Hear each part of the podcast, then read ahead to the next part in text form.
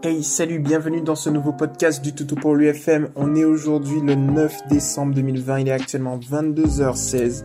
Il est un petit peu tard, mais ah, voilà, je voulais un petit peu euh, eh bien tourner un petit podcast sympathique. Alors, je vais aller tout de suite sur le mouvement Toutou pour lui parce qu'on a des publications qu'on va pouvoir prendre et aujourd'hui, je vais répondre à la publication de Chloé. Salut à toi Chloé, merci de ta confiance. Je vais direct sur ta publication. Touk touk touk, elle est où? Elle est où? Elle est où? Elle est où? Elle est où? Elle est là. Alors du coup, je vais rentrer direct dans le vif du sujet. Je dis ta publication, c'est parti, let's go.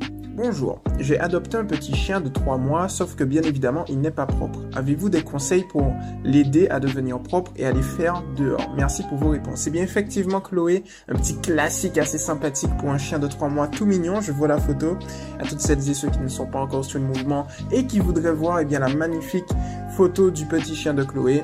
Vous le savez, c'est éducation positive pour les chiens officiel entre crochets, le officiel tiré du 6 tout pour lui.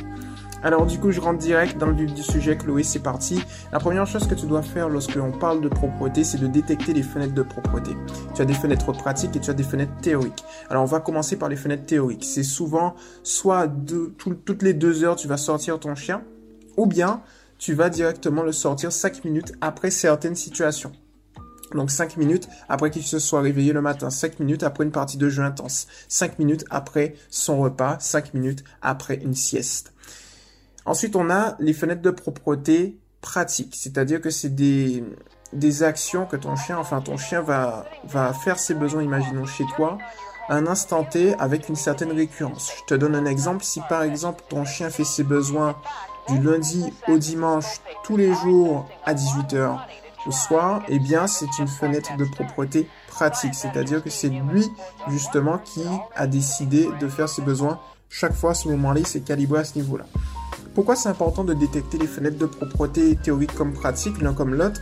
C'est pour la simple et bonne raison que comme ça, on va pouvoir maximiser nos chances à ce que notre chien fasse ses besoins à l'extérieur de la maison. Et qui dit maximisation de nos chances dit qu'on va pouvoir le guider pour lui montrer comment faire.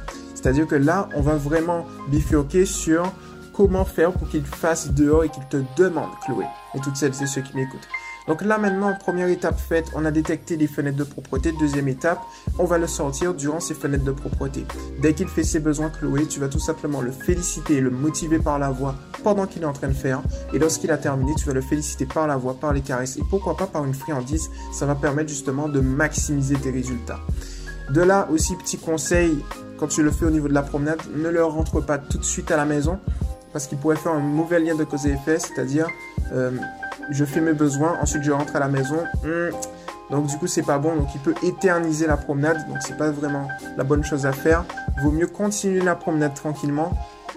Donc il a terminé ses besoins, tu le félicites, tu continues la promenade, tu gambades avec lui un petit peu avant de retourner à la maison. Ok, on retourne pas tout de suite. Voilà.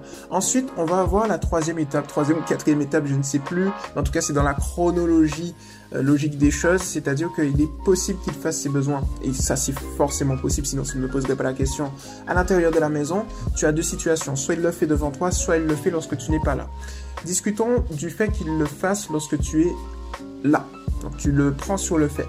Dans ce cas-là spécifiquement, tu vas juste le prendre littéralement dans tes bras et tu vas l'emmener dans son air de propreté.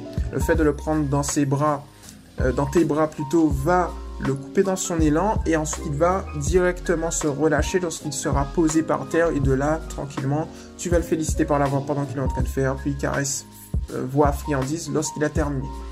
Ensuite, eh bien, il y a tout simplement la situation lorsque tu n'es pas là et que tu rentres chez toi et que tu vois eh bien une flaque de pipi ou des excréments chez toi. Dans ce cas-là spécifiquement, ça ne sert strictement à rien de le réprimander. Euh, en règle générale, la réprimande est contre-productive.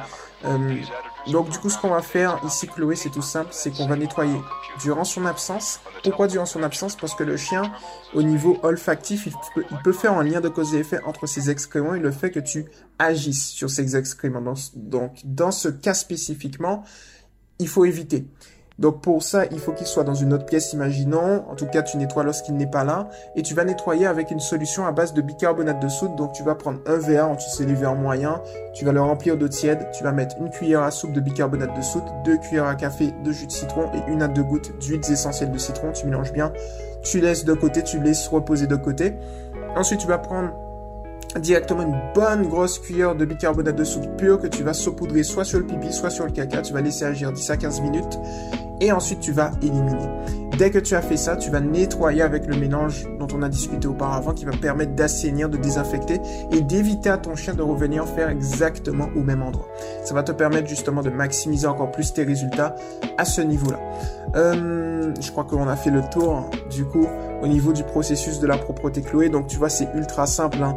Euh, en règle générale, ça se fait assez rapidement. Donc tu vas te rendre compte qu'au bout de quelques mois à peu près, parce que oui, on garde tout de même une stratégie long terme, tu vas pouvoir avoir un chien propre. Mais ce qu'il faut bien comprendre, c'est que ton chien, c'est normal, c'est l'âge, il n'est pas propre, c'est normal. Donc il n'y a pas de souci à se faire à ce niveau-là. Avec le temps, avec la pratique, eh bien, ton chien va devenir tout propre et va te demander justement... Euh, j'ai oublié ce que j'allais dire. il va te demander à faire à l'extérieur. Et voilà. Donc voilà pour le coup Chloé, j'espère que ton podcast t'a plu.